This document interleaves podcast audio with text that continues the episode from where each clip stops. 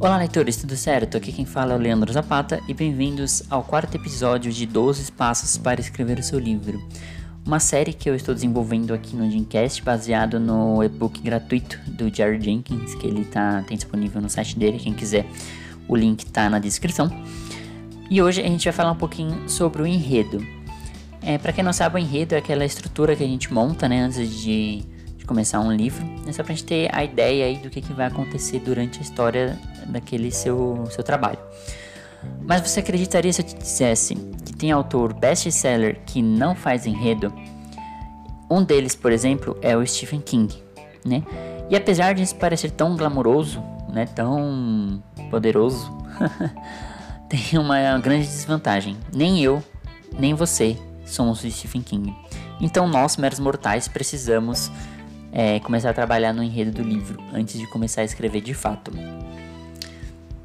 Bom, apesar de eu gostar muito né, da, da ideia, da descoberta da história junto com o leitor, que é, ser um agente do caos me permite, é, a gente precisa ainda assim de uma estrutura, né, ou até mesmo de um outline inteiro.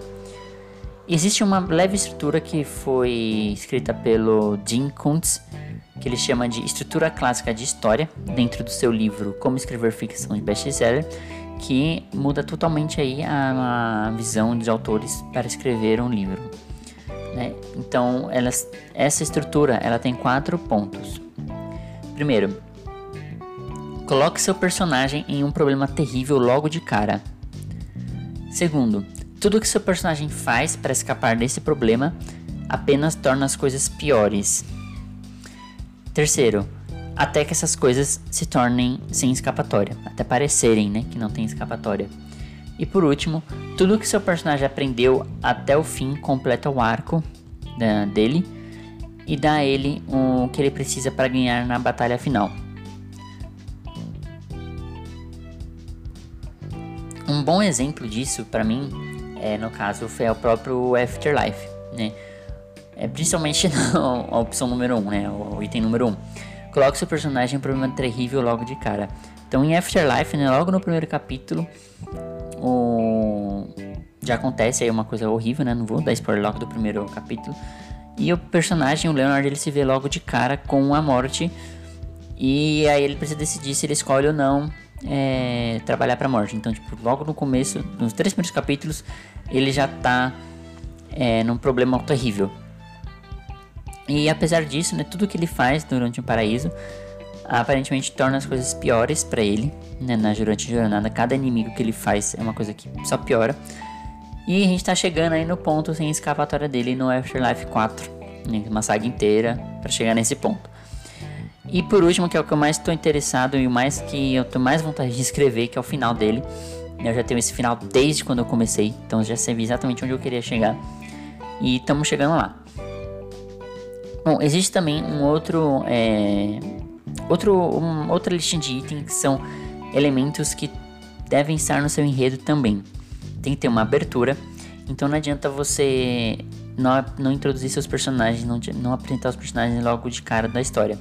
Se você faz uma abertura curta, seu personagem, é, seu livro acaba sendo não tendo uma boa introdução, e sem uma boa introdução você não prende o seu leitor que foi um dos casos de um do livro que eu comentei com vocês outro dia sobre o, o livro que no, os capítulos, primeiros capítulos são muito curtos e simplesmente não sabia que era quem quando eu cheguei no terceiro capítulo e introduziu muita gente ao mesmo tempo. Então, isso é uma péssima abertura. É, o incidente inicial que muda tudo.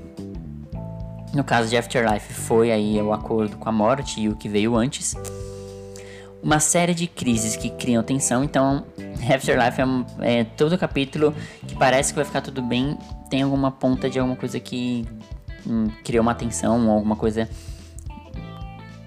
ruim que está prestes a acontecer. É, um clímax, né, que a gente está chegando nesse clímax, que é o último livro da saga, e uma conclusão, que também vai ser o último livro da saga, nos últimos capítulos. Importante assim, que independente de que, como você planeja o seu livro, independente se você vai ser um agente do caos ou não, né, você o seu objetivo tem que ser agarrar o leitor pelo pescoço e não soltar nunca mais até o final do livro ou da saga. Então essa é o seu objetivo principal. E esses pontinhos que eu falei para vocês aqui hoje, eles são muito importantes para esse objetivo. Bom, galera, é, é, por enquanto é só. Eu espero que tenham gostado. Essas são coisas, são dicas bem curtas, mas eu espero que vocês estejam gostando dessa série. Deixa nos comentários, me chama no meu, meu Instagram, que é o escritor Zapata, para me dizer aí o que vocês estão achando desse dessa série. Então, galera, por enquanto é só. Obrigado a todos e um forte abraço. Nos vemos em breve.